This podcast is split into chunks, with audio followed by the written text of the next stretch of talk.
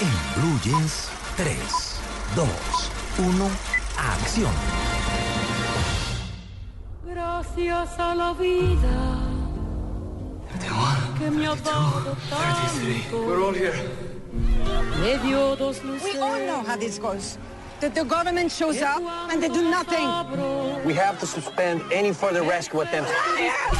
There's a 1% chance of finding them. negro This is all the food we have left. We have to Bueno, aquí sí me quedé yo perdido. Tiempo de cine. Bueno, eh, Y esa mezcla, Luis. Es que este, este mes de agosto llega la famosa y publicitada película de los 33. Sí. Y estas son Ah, escenas del tráiler. Creo que la película se rodó en inglés.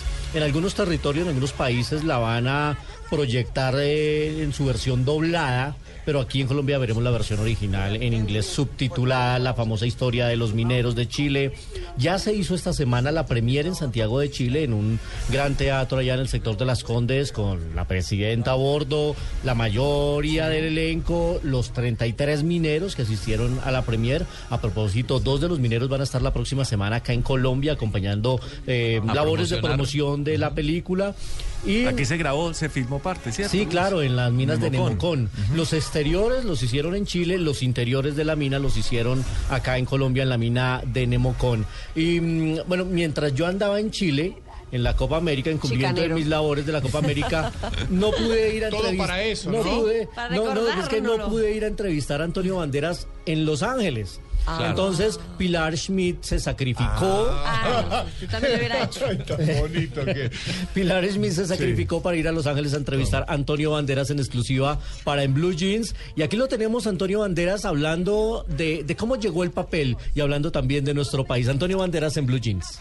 Bueno, pues eh, fue una oferta directa por parte de Patricia eh, Reagan y, y de Mike Meraboy, que es el productor de la película, me llamaron. Y tuvimos una primera cita aquí en Los Ángeles, hablamos de, me contaron la historia eh, que yo ya conocía, yo creo que no hay nadie hace cinco años que no viese esto en televisión en todo el mundo, ¿no? Yo recuerdo además de estar pendiente en, en directo de la salida de los mineros, recuerdo ver la salida de Mario Sepúlveda, claro, en aquel momento yo no sabía que iba a interpretar los personajes, me interesó desde el principio y acepté. ¿Cómo te fue en Nemocón, en Zipaquirá, en nuestro país? ¿Algún motivo para regresar? Muchos motivos para regresar en Colombia, muchos, eh, y cada vez más.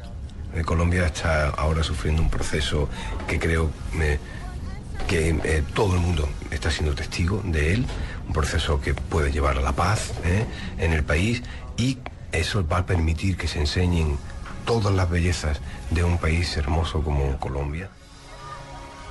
Pues. Por lo menos está enterado de lo que pasa en este país. Sí, no solo sabe. pasó aquí a- Sí, al hotel y la mina, pero bueno, Me sabe sentí que hay en un, un momento proceso. como oyendo algunos de los curas que me, que me educaron a mí. Vos sabés que lo escucho y veo el gato de Shrek. Es Por supuesto, el gato con botas que el hombre hizo. las- Pero venga, y, a- tres y al, margen, al, al margen del lanzamiento y que vienen de promoción y todo lo demás, ¿qué han dicho de la película? ¿Sí está buena? Pues ¿Sí? el martes justamente vamos a tener encuentro con ellos, con los mineros, a, a ver, primero que todo ellos desde su experiencia, cómo vieron esta versión cinematográfica, pero la gente que la ha podido ver, yo hablé con mis colegas internacionales con los que nos hemos encontrado y especialmente eh, con, con la periodista chilena María Jesús Muñoz, me dijo que la película está muy conmovedora, que está muy bien hecha, que está muy apegada a la realidad, a pesar de que es una versión Hollywood y está hecha en inglés, doblada, pero ellos se identificaron con su historia, es una historia de coraje, de supervivencia, de la cual ellos se sienten muy orgullosos además, no solo de lo del coraje de estos hombres que sobrevivieron, sino de todo el dispositivo que logró sacarlos a salvo a todos los 33. Así que ellos Todos se sienten muy recordamos esas imágenes. Es una película de Hollywood se- que a nosotros nos toca mucho, ¿cierto? Porque vivimos de cerca y porque fue en Chile y porque fue filmada en Colombia y todo lo demás.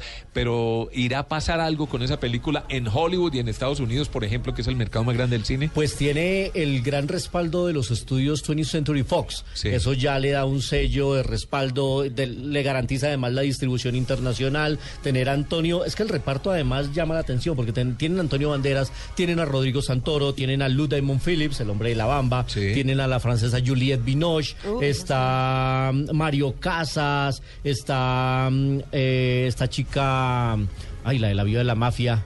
Kate del Castillo. Perdón, eh, sí, la vida de la mafia. Bueno, Kate del Castillo, que eh, es una mexicana que triunfa también ya en Hollywood. Así que tienen el respaldo de actoral, ya por lo menos un cartel importante. Vamos a ver qué pasa en la taquilla. Aquí a Colombia va a llegar en dos semanas. El 20 de agosto va a ser el estreno oficial.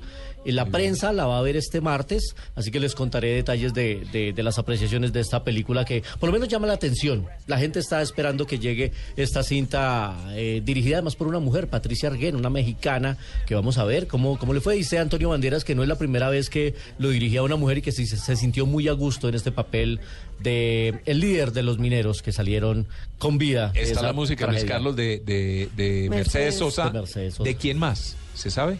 No tengo información de la banda sonora, pero le averiguaré el dato. Bueno.